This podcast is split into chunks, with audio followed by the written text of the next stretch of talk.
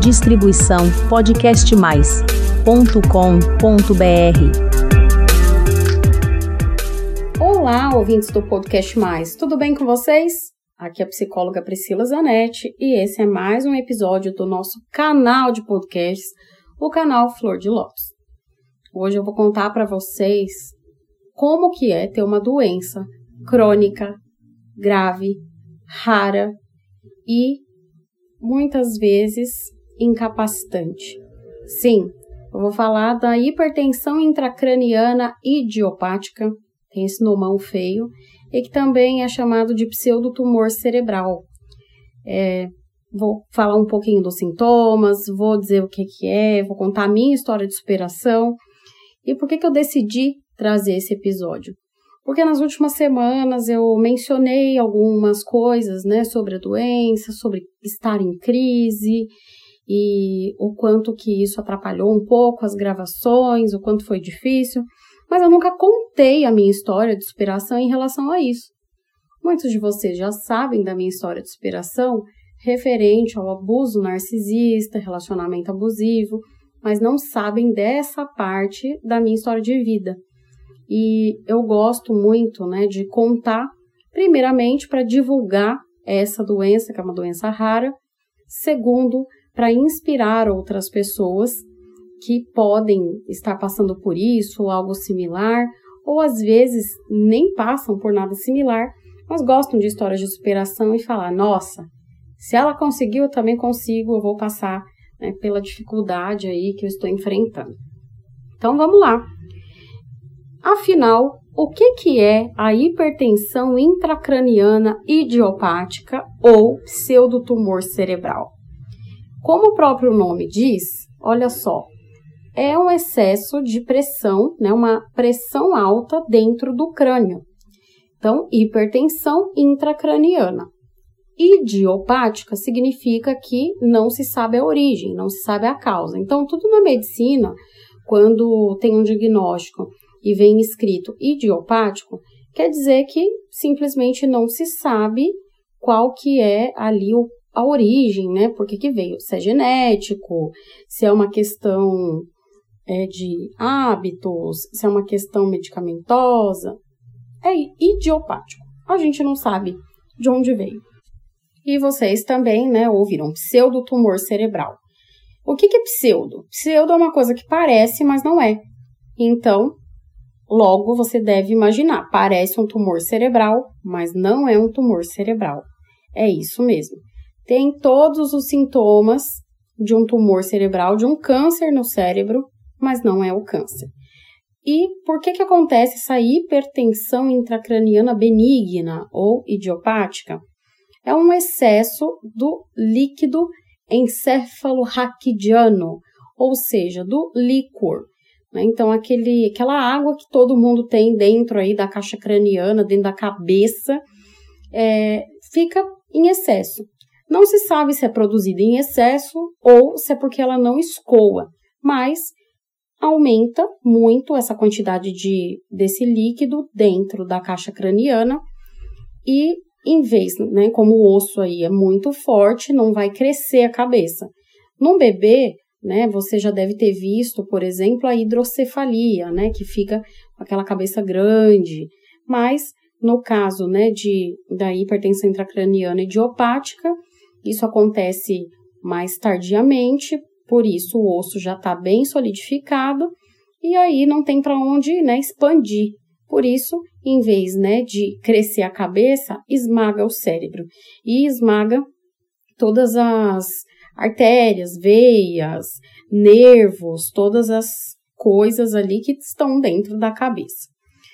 E quais são os sintomas? Eu vou falar aqui os sintomas gerais, depois eu contar a minha história para vocês, né? Desde quando eu senti os sintomas, é, também como que foi a evolução e como eu estou hoje, tá? Os sentimentos, tudo. Os sintomas mais comuns são alterações da visão, e que pode levar até a cegueira.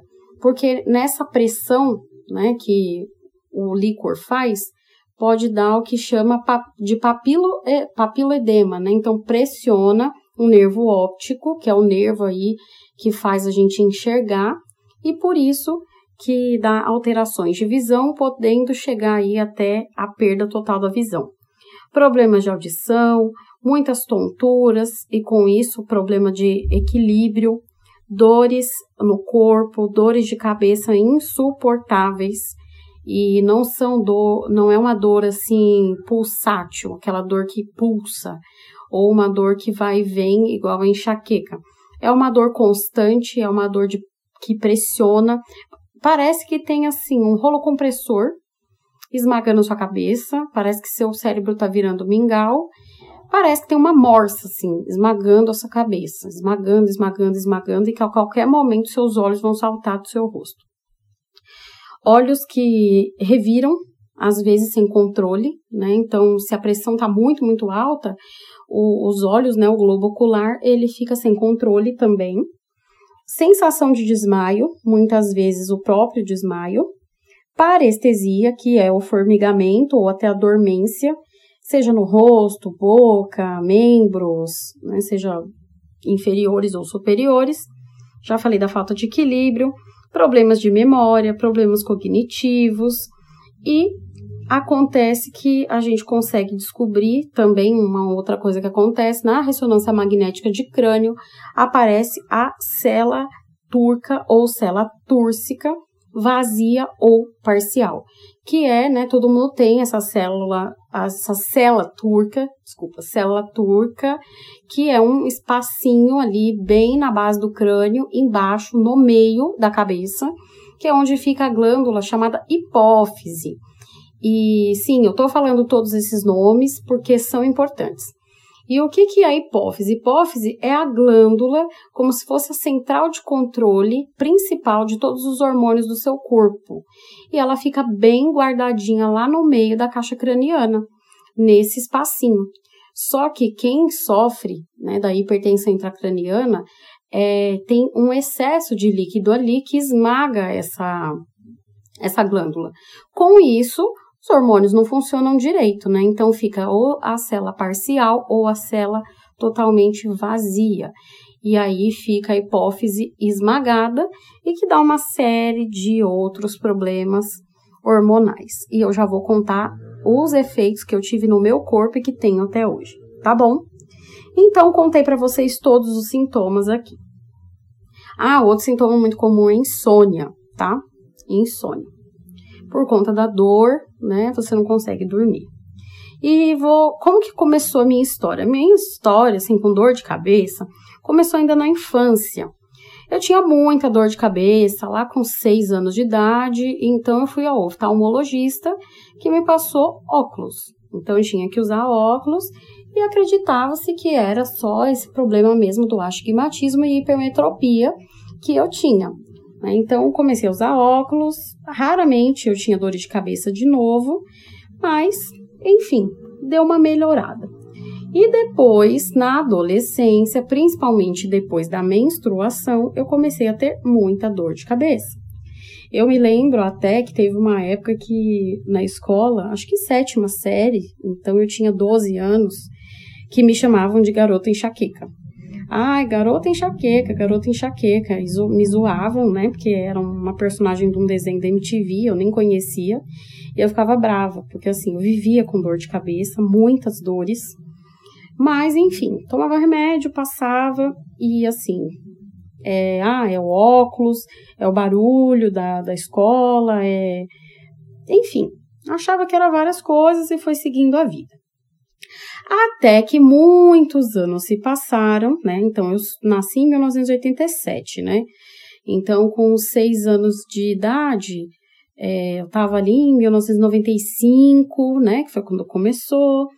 Aí, na sétima série, devia ser mais ou menos 1999, por aí, né? No, anos 2000, por aí. Isso, anos 2000. Então, quando foi em 2016, 16 anos depois, eu já adulta, casada, eu tive simplesmente assim um sintoma terrível. Estava parada lá na minha casa e senti como se fosse um coice de mula, uma dor de cabeça forte, descomunal, assim. Eu sempre tinha dores de cabeça muito fortes, mas aquele dia eu senti como se fosse um coice de mula na minha nuca. E eu achei que estava tendo um AVC. Porque na hora, assim, eu vi minhas vistas ficarem turvas e eu simplesmente, assim, coloquei a mão na cabeça, não consegui me mexer e aquela dor, eu achei que eu estava tendo um AVC. Eu me lembro que eu peguei o telefone é, fixo, liguei para minha mãe, eu estava sozinha em casa, tinha chegado do trabalho. Liguei para minha mãe e falei: mãe, é, eu tô morrendo, eu preciso ir pro hospital. Eu tô morrendo, eu tô passando mal, eu tô passando mal e fui pro hospital. Na época eu tinha convênio, fui para um hospital particular e ali, assim, fazendo muitos exames, muitos exames, fiquei internada. Não acusou nenhum tipo de inflamação, então achavam que não era meningite, que não era sinusite, que não era nada, mas aquela dor não passava. Não passava, não passava, não passava. Eu fiquei ali internada sete dias aproximadamente e era uma dor, gente, que eu tinha certeza que eu ia morrer. Eu tinha certeza. Eu já estava assim pronta para despedida. Eu tinha certeza absoluta, porque a dor era tão grande que eu pedia mesmo a morte. Até que eu fiz um exame, um exame de retirada do líquor, né, que é aquela o mesmo exame da meningite, então enfia uma agulha muito grande na sua coluna, tira o líquido e tal, e eu tinha que ficar deitada. Fiquei deitada e tal, só que assim, na hora que tinha que sentar, era uma dor insuportável que eu sentia. E tive que tirar radiografia, etc, etc. E tive que tirar também, fazer ressonância de crânio. Era uma dor insuportável. Eu tomava tramal na veia, de noite não passava. Simplesmente não passava, nem com tramal, até que me ofereceram morfina. E eu preferi ficar com dor, porque eu falei: não, se um dia eu tiver câncer, e meu corpo acostumar com morfina e nem morfina dá jeito na dor que eu senti, né? Olha só o que eu pensei. Falei, não, não quero. E eu suportei ali. Era horrível, horrível, horrível. Aquela sensação de que eu ia morrer a qualquer momento. E não conseguia dormir, não conseguia fazer nada direito, comer direito, enfim, era realmente muito difícil. Muito difícil, muito preocupante. E Simplesmente ali em 2016, o médico neurologista, eu tinha ali 26, 28 anos. 28 anos, estava recém-casada, um ano e pouco de casada, de 28 para 29 anos eu estava, porque eu devia ter ido assim para o hospital mais ou menos no meio do ano, maio, junho. E eu faço aniversário em outubro. E ele virou para mim e falou: Olha, você tem uma doença que chama hipertensão intracraniana idiopática é, não sabe a causa, etc, etc. Não me explicou nada da doença. A única coisa que ele falou que o tratamento era que eu tinha que ser feliz e que eu tinha que perder peso. Né? Então ele falou: você tem que emagrecer e ser feliz. E ele me falou uma coisa que foi muito forte para mim. Ele disse que era para eu tirar da minha vida o que estava me matando ou eu iria morrer. E, gente, assim, com 28 anos de idade, você simplesmente ouvir isso, né? Ou você tira da sua vida o que tá te matando, ou você vai morrer, foi simplesmente muito chocante para mim, porque aquela hora eu já estava melhorando das dores, eu já sabia que eu não corria risco de vida, pelo menos naquele momento, mas eu sabia que eu tinha que fazer grandes mudanças. Eu estava muito infeliz no meu trabalho. Na época, eu era funcionária pública, psicóloga concursada, mas eu estava muito infeliz. Estava tentando né, mudar de trabalho e tal. E eu já estava também muito infeliz no meu casamento, só que eu sabia que eu não ia conseguir sair né, do casamento, eu não queria sair, embora eu já tinha tentado sair de casa né, algumas vezes. E foi realmente assim muito complicado para mim, muito complicado, muito triste aquele ano assim foi muito difícil porque eu olhei assim e falei, bem, o que que eu tenho para fazer? Eu vou tentar mudar mesmo assim, melhorar o meu casamento e vou tentar mudar de emprego. Mudei de emprego e nada mudou, né, gente? Eu continuei mal, continuei tendo dores, continuei tendo uma série de sintomas esquisitos e sendo tratada de várias coisas. Ao longo de muitos anos, eu procurei vários médicos. e tanto neurologistas quanto psiquiatras. Então eu fui tratada de depressão, ansiedade, enxaqueca, enxaqueca tensional, sinusite, fibromialgia. E nada passava a minha dor, nada fazia passar. Eu ia também ginecologista, endocrinologistas, porque eu tenho muito, muita dificuldade de perder peso, muita facilidade de engordar, mas umas coisas assim, bem bizarras, bem estranhas mesmo. De, por exemplo, fazer dieta, jejum e não emagrecer, não conseguir emagrecer, não conseguir perder peso, uns inchaços sem explicação. É, eu tenho alopecia androgenética, mas isso eu acredito que também acaba sendo tendo interferência por conta da hipófise, de alguma maneira, né? Os hormônios interferem. E teve uma época que eu estava menstruando simplesmente 20 dias por mês. Durante 20 dias eu ficava sangrando, não muito, né? Não era hemorragia, mas ficava um pinga-pinga, né? Parecendo um cachorro no cio. Então, assim, era horrível, horrível. E eu falava, eu tô doente, eu tenho alguma coisa errada. E eu sentia dor, dor, dor o tempo todo. Com isso, gente, você não dorme, não pensa direito, não consegue fazer nada direito e era um mau humor horrível que eu tinha, porque eu vivia com dor e nada fazia passar.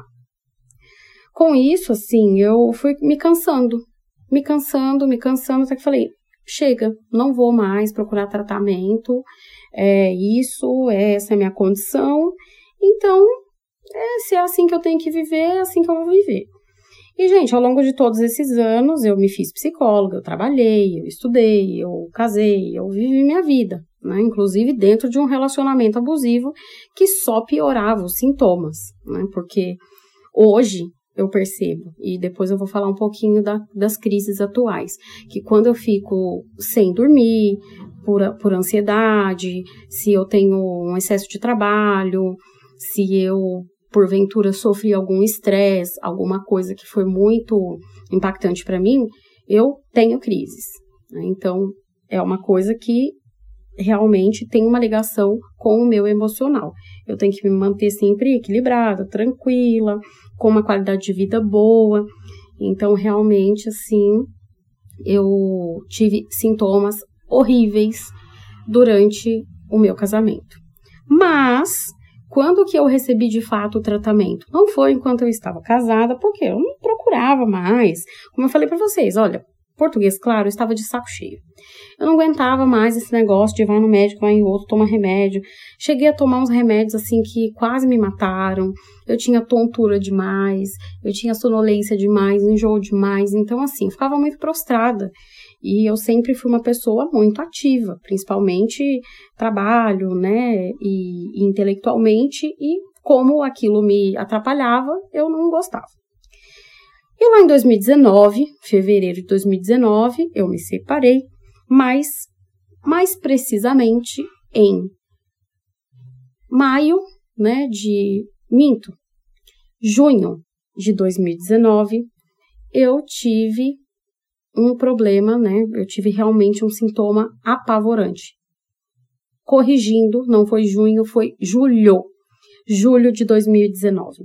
Estava eu, né, resolvendo um problema com a universidade, que eu fazia pós-graduação, e simplesmente eu tava, fiquei muito estressada, muito nervosa, porque já era um problema que se arrastava há anos, que inclusive, gente, só consegui resolver agora. Na verdade, eu tô tentando resolver ainda, não acabou essa saga, essa novela. E eu senti de novo aquela uma dor de cabeça muito forte, muito forte, de novo aquele coice de mula, só que dessa vez eu fiquei cega. Não fiquei só com a vista turva, eu fiquei cega por alguns minutos. Falei, agora, agora Jesus me receba. Agora eu tô chegando. Deus, me ajuda, me ajuda, me ajuda. Eu tô morrendo. A primeira reação que eu tive foi pôr a mão na minha cabeça e falar: estou tendo um AVC.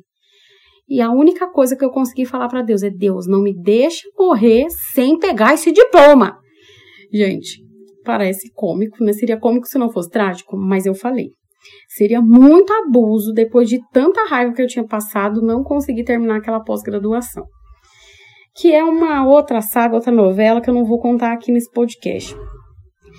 E eu ali só sentei, fiquei esperando e esfregando o olho e começou a voltar aos pouquinhos, foram poucos minutos, uma coisa de um minuto, dois minutos, mas foi apavorante, apavorante, porque eu falei, pronto, né, fiquei cega, devo estar toda torta, vou ficar inválida, são várias coisas que passaram pela minha cabeça. E percebi que realmente a minha visão não voltou, não voltou ao normal, eu desci, eu estava, né, morava num sobrado, desci lá do quarto, fui para a cozinha e percebi que não conseguia mais enxergar direito. E eu já tinha feito até a retirada dos óculos, porque eu tinha feito alguns anos antes, eu tinha feito operação a laser nos olhos. Então aquilo foi muito triste para mim e eu olhava assim e forçava. Eu falei, não, não é possível, não queria aceitar. Até que eu comentei com a minha mãe que tinha acontecido, horas depois. Que eu sou dessas, gente. Na maior calma, falei: olha, aconteceu isso, isso e isso, não estou enxergando direito. Ai, você tem que ir no médico. Eu falei, eu vou no oftalmo. Fui no oftalmologista, fiz uma série de exames.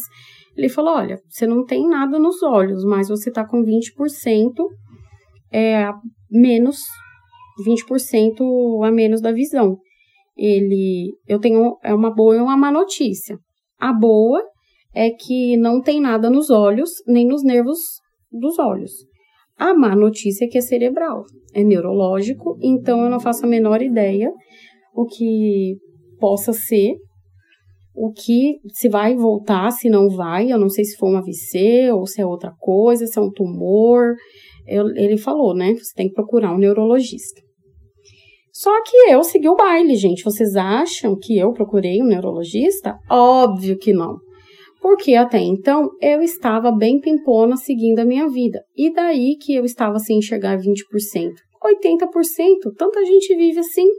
Próprio médico falou, a maioria das pessoas vive assim, tá tudo bem, não é nada tão ruim, né? Tá de boa, você tá, tipo, igual a maior, maior parte da população. E eu segui realmente como a maior parte da população, só que eu tinha dores de cabeça infernais. Já fazia um ano que eu não dormia, gente. Eu não dormia. Eu ia dormir mais ou menos como que um desmaio. Era quatro horas da manhã, quatro e meia da manhã eu apagava de exaustão. Aí depois, quando dava umas seis e meia, sete e meia da manhã, eu sentia uma pancada na cabeça, eu sentia de novo aquele, aquela dor de cabeça muito forte, eu acordava, ficava ali deitada na cama tentando dormir, só cochilos, cochilos. Até umas 11 horas eu levantava e passava o dia me arrastando, com muitas dores. E com isso eu sentia muita dor no rosto e comecei a ter paralisias paralisia facial, e com isso, às vezes, dificultava a mastigação, porque simplesmente a mandíbula não obedecia. Então, às vezes eu mastigava a lateral das bochechas, às vezes eu mordia a minha língua. Comecei a ter problemas de dicção. Comecei a ter muita dificuldade para falar as palavras corretamente, e aquilo começou a me irritar e me assustar. Eu falei, gente, eu tô realmente ficando sequelada, né? Tem alguma coisa muito errada. Mas fui seguindo. Depois eu comecei a ficar com paralisias. As mesmas paralisias que eu tinha quando eu tinha crises nervosas lá quando eu ficava quando eu estava casada. Mas dessa vez, assim, do nada começavam as paralisias. Paralisia do lado esquerdo todo do corpo, às vezes só a mão, às vezes só o braço todo, às vezes braço e perna, às vezes só a perna, então não conseguia andar, porque a perna não respondia, às vezes as duas pernas eu sentia formigamento até a altura dos joelhos, do, os dois braços, as duas mãos até, os dois braços até a altura do cotovelo, principalmente, e o rosto também, isso era bastante comum. Mas eu fui seguindo, fui seguindo, né, negando as aparências, disfarçando as evidências, fingindo que nada estava acontecendo até que agosto começou as aulas e eu voltei finalmente a fazer a pós-graduação. E eu percebi que, junto com todos esses sintomas, eu comecei no fim de agosto a não conseguir memorizar o que eu estava lendo e aprendendo. Comecei a ter inúmeras dificuldades. Falei, não, agora o bagulho ficou sério. Agora eu vou procurar um médico. Porque é o seguinte, ficar cega, torta, né, aleijada, tudo bem, mas ficar desmemoriada e ficar burra? Ah, meu amor, burra não, burra não. Eu sou muito inteligente. E aí começou a me dar um apavoro, né? Porque eu falei, eu tô ficando demenciada. Na minha família já teve Parkinson, já teve Alzheimer, e vai que eu tô ficando com Alzheimer, vai ver, e vai que isso é uma demência, uma demência precoce. Olha aquele caso daquele filme do Para Sempre Alice. Ai, e vai que comigo tá acontecendo. Ai, que será isso? Que será isso? Ai, meu Deus! Porque eu ficava, gente, o tempo todo no espelho fazendo aqueles autoexame para ver se eu tava com AVC, se eu tive um AVC. E não, não tinha tido. É, eu, eu sorria e a minha boca, né, respondia. Então, eu, olha só as loucuras. Só que eu fiquei muito mal um dia que eu fui na casa de uma amiga que morava ali no bairro e simplesmente eu me perdi eu falei, e agora? Para que lado que eu tenho que virar? É mais para cima ou mais para baixo? E, gente, eu morava lá, eu trabalhava lá, eu conheço aquele território como a palma da minha mão. Falei, não, agora o bagulho ficou sério. Tá muito grave o negócio. Fui para um neurologista e assim, falei, ah, já que eu vou sempre no hospital X, já fiquei internada lá com essas dores de cabeça, já fiz uns exames, eu vou buscar, né, um tratamento ambulatorial lá mesmo. Busquei o primeiro médico que apareceu lá, a primeira agenda, estava com pressa, e eu falo que o doutor João, ele não foi médico, foi anjo, porque assim que eu entrei na sala, contei o que estava acontecendo, ele olhou minha ficha, viu tudo, aí ele, é, ele, eu acredito que o que você tem é a hipertensão intracraniana idiopática. Aí eu, como assim? Aí ele, ah, você foi diagnosticado em 2016, você não trata? Aí eu falei, não. Ele, mas como assim? O que, que o médico falou? Você ficou uma semana internada e tal. Aí eu, ah, ele só falou, né, pra eu ir para casa, emagrecer e ser feliz. Ele fez bem assim. Ah, entendi. Ele, então, bebê, vamos fazer uns exames. Aí eu comecei a perguntar: pode ser um AVC, pode ser um tumor, pode ser, né, essas coisas. Ele, ah, Poder pode, mas a chance de ser é menor. Ele é muito mais provável que seja hipertensão intracraniana mesmo, idiopática, porque se você não trata, ela piora. E eu falei, tá, mas eu vou voltar ao normal? Ele falou, eu não posso te garantir nada, não posso saber. E o primeiro passo é a gente, né, ver os exames. Então, antes de eu ver os exames, eu não tenho como te falar nada. Ele me passou de novo a punção né? Tinha que fazer aquela pulsão lombar, que é horrível, gente, doloroso. É um exame assim que se tem um exame nessa vida que eu tenho medo de fazer é a punção lombar. Olha, eu desconheço um exame que seja mais doloroso do que esse. Mas tinha que fazer a punção lombar, tinha que fazer também ressonância de crânio. Fiz, voltei com os exames e realmente constatou era um quadro que não era uma hipertensão como eu já vi outros que batia lá, sei lá, 40, a minha era 27, 25, um negócio assim. E o normal é até 20. Então não era um negócio assim muito estrondoso para tantos sintomas que eu tinha, né? Então ele falou: olha, você é jovem e tal, vamos entrar com medicação. Entrou com uma medicação que se chama muito comum Diamox e eu apelidei carinhosamente de Diabox, porque gente, o negócio é diabólico. Eu comecei a tomar, eu não aguentei não. Eu não tomei muito tempo. Eu tomei uns cinco dias, porque piorou muito. Além de não melhorar as minhas dores de cabeça, eu tinha muito enjoo, muita tontura e comecei a vomitar em jato. E continuei tendo as mesmas paralisias, o mesmo, os mesmos problemas de tontura, os mesmos problemas de formigamento. Ah, e outra coisa muito importante que eu esqueci de falar para vocês, né? Além da baixa visão que eu fiquei, etc, etc. Eu também tinha um problema que os meus ouvidos, eu ouvia um barulho constante. Sabe quando você vai dormir e tem uma geladeira velha na sua casa, que fica aquele motor de geladeira? Eu ouvia isso 24 horas dentro da minha cabeça. Era insuportável esse barulho. Nossa, era insuportável. E era aquilo, 24 horas. E aí eu comecei a tomar o Diabox, né? Diamox, gente, Diamox é o nome do remédio, que funciona, tá? Para muitas pessoas, para mim não funcionou. E eu vomitava em jato, em jato, não conseguia comer nada e passava mal, mal, mal, mas eu insisto, eu sou guerreira. E fui, continuei, continuei firme. Mas aí no quinto dia eu falei, não tô aguentando mais. Aí minha mãe me levou lá, falei, doutor, não estou aguentando. Pelo amor de Deus, faça alguma coisa. Ele falou: não, desse jeito não dá. E assim, eu fui direto pro pronto-socorro. E ligaram para ele, né? Ele falou: interna.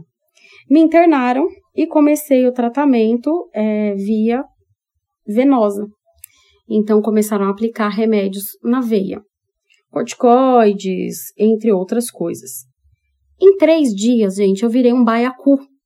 Sim, sabe aquele peixe que você encosta e ele parece, ele infla? Foi assim que eu fiquei. Eu fiquei com a cara cheia de espinha, o meu cabelo começou a cair, caiu praticamente todo, fiquei parecendo o Smeagol, meu precioso, só com os fiapos de cabelo na cabeça. Fiquei enorme de inchada. E aí o que aconteceu? As veias começaram a estourar, porque nada parava, né, gente? Eu sei que três dias depois o médico chegou e falou: O que, que aconteceu com você? Eu falei: Ué, eu não sou muito, né? Não, não fico muito bem com o corticoide. Ele não tira, tira, tira os acessos dela, tira, tira, tira. Porque assim, eles me furavam e assim, eu fiquei toda roxa. Minhas veias são muito boas, mas os meus braços, minhas mãos, é, eu já tava até falando para furar o pé, porque não tava mais, eles estavam querendo furar o pescoço já, porque estouravam todas as veias, foi uma coisa medonha, medonha. E eu tava fazendo xixi normal, não tava com problema renal, nada. Eu simplesmente enchei, enchei muito e começamos a fazer mais sete dias de tratamento via oral. Falou, vamos tentar mais um pouco com medicação.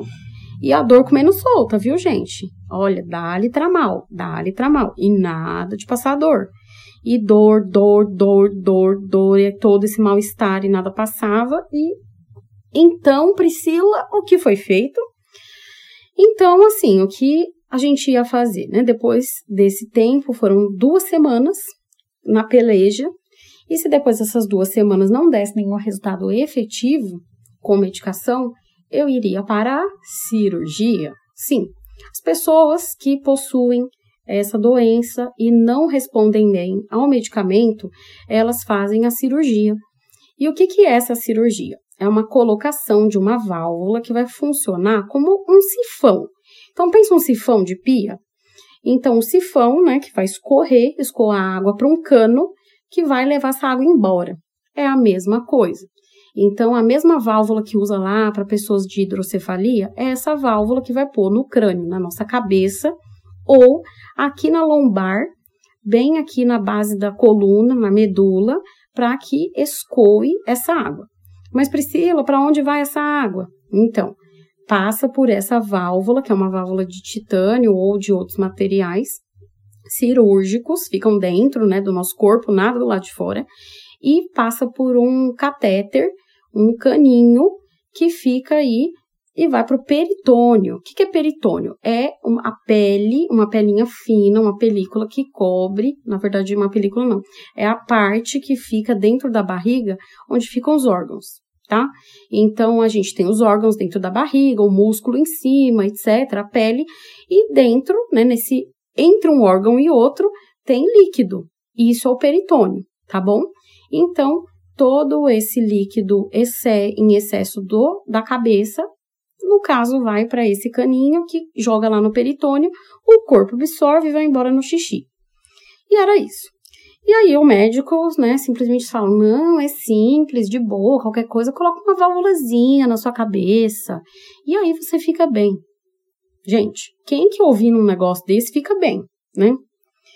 E claro, né, assim, eu não contei antes o sentimento que eu tinha antes dessa internação, né? Então vamos voltar um pouquinho. Eu pensava antes da internação fazendo os exames, né? Eu tenho hipertensão intracraniana, eu tenho câncer, eu tive um AVC, eu vou voltar a enxergar, eu vou voltar às minhas funções normais, eu vou morrer. Quanto tempo será que eu tenho de vida? E se for câncer, será que eu vou sobreviver? E se eu morrer? E se eu morrer em dois meses? Se eu tiver só mais três meses de vida, o que, que eu vou fazer da minha vida? E se eu tiver só mais um mês de vida? Nossa, preciso viver, né? O que, que eu vou fazer? O que, que eu gostaria muito de fazer se eu tivesse só mais um mês de vida? Eu comecei a viver assim, gente. A partir de 2019. Se eu tivesse só mais hoje de vida, o que, que eu gostaria muito de fazer hoje? E assim eu fui vivendo. Enfim, né, fiz os, os, exames e tal, e aí era hipertensão intracraniana, teve a internação, não funcionou a medicação. Até os 45 do segundo tempo, das duas semanas de internação, eu não fazia a menor ideia onde que ia esse diacho dessa válvula. Mas eu queria muito operar, gente. Tava com medo? Tava. Mas aí eu só queria, eu só queria ter uma chance, uma chance de não sentir aquela dor. Mas eu tava com medo. Por quê? Porque a gente faz o que não se deve fazer. A gente vai para o Google, porque a gente quer explicações, a gente quer ver resenha, a gente quer ver pessoas igual eu falando sobre o assunto, porque a gente quer ver, né, assim, se tem gente que passa pelo que a gente passou. E aí eu conheci vários casos, casos de sucesso, alguns de nem tanto sucesso, e esse é o problema, né? Porque você se apega o quê? No pior. Você começa a ter pensamentos catastróficos. E tinha uma moça lá no YouTube, que ela, inclusive, é minha xará, ela já tinha passado por mais de 50 cirurgias, com a mesma idade que a minha. Falei, socorro, misericórdia, Senhor. Imagina que se não funciona nenhum remédio e se eu ainda boto a válvula e meu corpo rejeita. Deus, eu não posso ser um caso desse. Senhor da glória. A moça vive em hospital e de morfina, pai amado, não. Gente, eu fiquei muito mal, com muito medo. Só que eu não demonstrava para minha família só alegria. Nossa, tô sempre bem-humorada, sempre feliz, sempre de boa. Eu trabalhava em ministérios da igreja. Ah, eu fazia as coisas antes de eu, claro, internar, né? Mas na internação, sempre de boa, sempre tranquila, sempre positiva, sempre mostrando que estava bem, né? Mas só eu sei agora e tô aqui desabafando com vocês, ouvintes, né? E agora minha família vai ouvir o desespero que eu passava, né? E assim, só eu e Deus que sabe o tanto que eu orava, falava, Deus, ai, se eu morrer, tá, e se eu morrer? E eu ficava todos os dias fazendo um balanço da minha vida. Se eu morrer hoje, eu tô feliz? Se eu morrer hoje, eu tô satisfeita? E a música tema, a partir daquele momento, a música tema da minha vida foi I Was Here, da Beyoncé. Né? Então, se você não conhece essa música, I was here, I lived, I loved, I was here. I did, I've done everything that I wanted, and it's more than I thought I would be. I will leave my mark so everyone who know I was here. Fala de deixar um legado, de deixar uma marca, de deixar, é, de saber, né, que cada coração que a gente tocou e que o mundo esteve um pouquinho melhor, apenas porque eu estive aqui. E eu fazendo um balanço da minha vida até ali, eu falei, cara, é tudo que eu pude fazer pelas pessoas que eu amo, nos lugares que eu trabalhei, por onde eu estive, eu fiz o meu melhor. Então, se eu partir hoje, sim, eu amei, é, eu vivi, eu fui feliz e eu fiz o meu melhor e é isso, seguro na mão de Deus e vai. E era isso, gente. Mas é claro que eu não queria morrer, né? Eu pensava, poxa vida, eu tenho tanta coisa para fazer, tanta coisa, tantos sonhos que eu ainda não realizei. E mas estava ali. Até que eu peguei e chegou o dia de finalmente a gente decidir que ia operar. O médico entrou e falou: sim, nós vamos operar, mas eu preciso só de mais um último exame, que era uma ressonância de crânio, para ver a anatomia, mais uma vez, do meu crânio, como que estava agora, e se íamos colocar a válvula no crânio ou na lombar. Ele tinha preferência por colocar na lombar, para que não raspasse minha cabeça, fosse menos invasivo, esteticamente falando, e também, né, pela cirurgia em si. Eu não sabia, porque se colocasse na cabeça, eu tinha medo de danificar o meu cérebro com coisas piores. Se colocasse na lombar, eu tinha medo de interferir na medula e eu ficar paraplégica. Eu tinha medo de qualquer jeito, né? Então, assim, raspar a cabeça, para mim, era o menor dos problemas. Logo eu, que tenho alopecia, gente, que, que era cabelo uma altura daquela, né? Com tudo que eu já contei para vocês que eu sentia, eu só queria ter uma chance de ficar bem. Pois eu fui para cirurgia e enfim, o meu ex, meu ex-marido, na época, assim, eu dizia que era marido, ele ia lá, me visitava e ele esteve comigo, inclusive ele e um outro amigo. Foram as únicas pessoas que estavam ali antes da cirurgia. Ficou lá o tempo todo e, e também me recebeu depois da cirurgia, depois que chegou uma outra amiga e a minha família. Então, ele ainda estava fazendo hoovering, né? Ele ainda é, queria, de alguma forma, mostrar que se importava. Enfim, foi um momento muito delicado para mim. Outro dia eu conto dessa parte, também emocionalmente, como que foi. Mas foi muito emocionante, primeiro, quando eu fui tomar uma anestesia geral pela primeira vez na vida. Eu já tinha feito outras cirurgias é, de saúde também, mas com anestesia local. E aí tava tocando uma música clássica. Gente, eu amo música. Acho que vocês já perceberam, né, pelos podcasts, do quanto eu canto. E tava tocando música clássica e eu lembro que eu virei assim pro. Era uma ópera em italiano. Eu virei assim pro anestesista e falei: Olha, obrigada por colocar uma música tão boa, porque se eu morrer, pelo menos a última música que eu ouvi aqui na Terra foi uma música lindíssima. Ele que morrer, menina, você só vai dormir um pouquinho e daqui a pouco eu te trago de volta. Tchau. E quando ele injetou aquilo no meu braço, nossa, como queimou, doeu, doeu, e eu senti uma pancada no coração. Puf! E não vi mais nada. Desmaiei. Acordei, né? Só assim, Priscila, Priscila, tá tudo bem? Ai, sim. Na hora que eu abri os olhos, gente, e eu olhei, assim, 300, é, fiz uma volta, assim, nos olhos, né? Assim, uns, um giro 180 graus um giro de, de 360, né, em cima, embaixo, um lado pro outro, e eu não senti dor, eu comecei a chorar. Eu chorava, chorava, chorava, chorava, chorava, chorava convulsivamente. E aí a auxiliar de enfermagem falou: Meu Deus, o que está acontecendo? Chama o médico. Aí ele veio: O que, que foi? O que, que foi? Você tá bem? Aí eu: Ai, obrigada, obrigada, gente. Eu tô muito emocionada. Depois de tanto tempo, eu não tô mais sentindo dor. Gente, eu não consigo descrever para vocês qual é a sensação de uma pessoa que viveu anos, desculpa, eu tô emocionada agora, anos com uma dor crônica insuportável, incapacitante e com tanto medo que eu passei, primeiro eu sobrevivi, segundo eu tava sem dor. E fui, né, pro quarto, enfim, e fui me recuperando. Saí, fui para casa e tudo isso já era outubro de 2019, semana do meu aniversário. Melhor presente não há.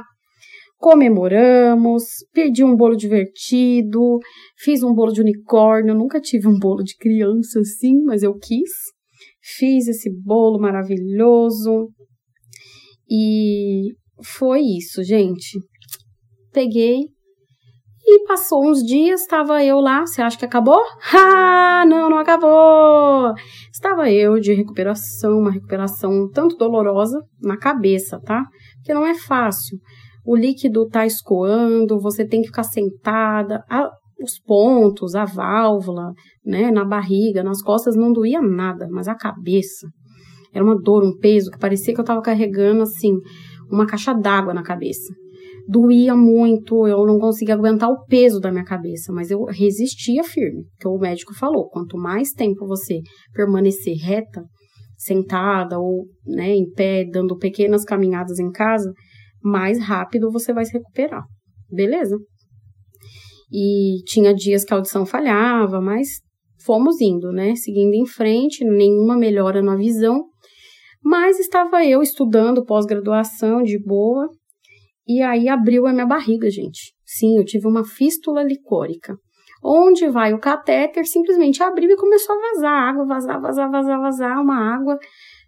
Não tinha cheiro, não tinha nada de sangue, eu não senti dor. E aí eu peguei um pano, coloquei, desci tranquilamente, falei, mãe, minha barriga abriu, e minha mãe é auxiliar de enfermagem de formação. Ela, como assim, né? Assim, mas muito tranquila. Ela, está sentindo dor? Eu falei, não. Eu vou tomar banho, arruma o almoço que eu vou comer e a gente vai pro hospital, tá bom? Tá bom. E foi isso que eu fiz. Ela só fez um ponto falso para mim, para tentar, né, segurar um pouco a água. E foi o que eu fiz. Comi, troquei de roupa, arrumei minhas coisas, levei meu lindo computador, meu celular, né? Porque eu tinha que estudar, gente. Eu estava fazendo um curso de extensão numa federal e uma pós-graduação. Eu que não ia parar minha vida, né? Sim, gente, sou dessas. O povo acha inacreditável quando eu conto. Cheguei lá no, no hospital e foi isso. Tive que fazer outra cirurgia, né? Depois de 10 dias, então fiz nova cirurgia, fiquei mais um tempão no hospital. E assim foi indo. Voltei para casa. Voltei para casa e passei mal, com muitas dores abdominais. Voltei para uma nova internação. Total de internação, né? Eu lembro que até eu ficava sempre no mesmo quarto e o médico falou: daqui a pouco a gente vai ter que te cobrar aluguel. Eu fiquei quase, acho que uns 33 dias no hospital. E foi um período de muitas mudanças internas. Outro dia eu posso, né, assim, no, próximo podcast, contar né, o que que essa estadia ali, todas as mudanças que fizeram dentro de mim estar lá, o que que fez é, todos os recursos internos que eu utilizei para conseguir suportar. Mas, assim, foi um divisor de águas muito grande na, na minha vida, né? Foi muito, muito, muito, muita diferença que fez. E continuei, né, a, a vida, o pós-operatório total, assim, para sair dele demorava alguns meses. E, e eu só saí dele em fevereiro só ia ter alta quatro meses depois, total. Então, saí comecei de novembro, né? Então, lá em fevereiro. Então, fevereiro de 2020 veio o que, gente? Lockdown, pandemia. Sim, março, né? Deu um lockdown. E aí, gente, eu já tava de lockdown desde outubro de 2019. Pensa se foi difícil. Foi difícil, foi difícil manter a sanidade, mas eu já estava com muito mais qualidade de vida, então eu voltei, eu me exercitava, mantinha uma boa alimentação, não tinha dores. E quando foi em abril, mais ou menos, eu percebi que a minha visão voltou, voltou 100%, todas as minhas funções. É, nesse período todo que eu estava no hospital, eu fiz prova, todas as minhas melhores notas da pós-graduação foram lá, né, inclusive hospitalizada, e foi realmente assim muita superação, muita superação, uma coisa atrás da outra. E de vez em quando ataca a crise, sim. Eu tomo medicação hoje, como é o tratamento? Eu tomo medicação, um comprimido de manhã, um comprimido à noite. Tem outras coisas, né, que eu não posso de jeito nenhum, como anticoncepcionais hormonais. Sem querer, né, a minha ginecologista acabou salvando a minha vida, porque lá em 2016 ela já havia tirado o anticoncepcional de mim por outros motivos. E se eu tivesse continuado, talvez eu não estaria aqui contando essa história, porque eu tenho uma má formação nos vasos e além da, disso, aí é, dos vasos cerebrais e bem aqui na nuca, algumas artérias, tá? vasos mesmo, não artéria. E a hipertensão né, esmaga o cérebro, então eu poderia ter tido um aneurisma ou um AVC isquêmico. Isso foi o que o meu neurologista me falou e que foi assim por milagre, né, com tantas dores, tudo que eu passei, de eu não ter tido morte, porque eu era para eu estar morta antes de ter conseguido fazer essa cirurgia. E simplesmente assim, hoje, é, tendo uma boa alimentação, o equilíbrio, como eu falei, emocional é muito importante, porque volta e meia pode ter uma crise, né? Eu andei bastante cansada nos últimos tempos, tive uma crise de rinite que atacou uma faringite terrível, então aconteceram, né, algumas coisas de excesso de trabalho, algumas coisas aí que acho que me estressaram um pouco na vida pessoal e por isso acabou desencadeando uma crise né, da hipertensão intracraniana, a qual estou saindo agora, já faz umas duas semanas que eu estou melhor, né? Estou bem melhor. E eu vivo assim, gente. Todos os dias para mim, assim, é, carpe diem, né? Então eu aproveito, aproveito muito a minha vida, eu sou muito grata, eu aproveito o calor do sol, eu não reclamo do frio, é, não gosto de frio, não gosto, mas aí eu tento me esquentar e nossa, que bom que eu tô sentindo frio.